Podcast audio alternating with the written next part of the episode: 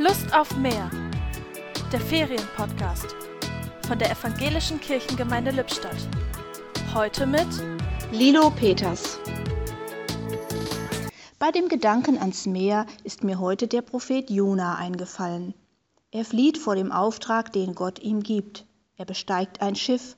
Als ein großes Unwetter auf dem Meer wütet, sieht Jona die Schuld dafür bei sich. Er lässt sich über Bord in die Fluten werfen. Drei Tage verbringt er im Bauch eines großen Fisches. Wieso eigentlich drei Tage?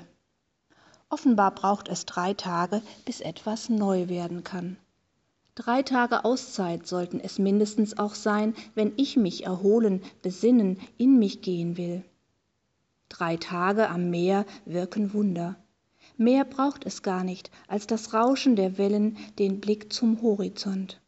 Dann wächst Vertrauen in mir und ich verstehe Jonas Gebet im Bauch des Fisches. Wasser umgaben mich, die Tiefe umringte mich, Schilf bedeckte mein Haupt.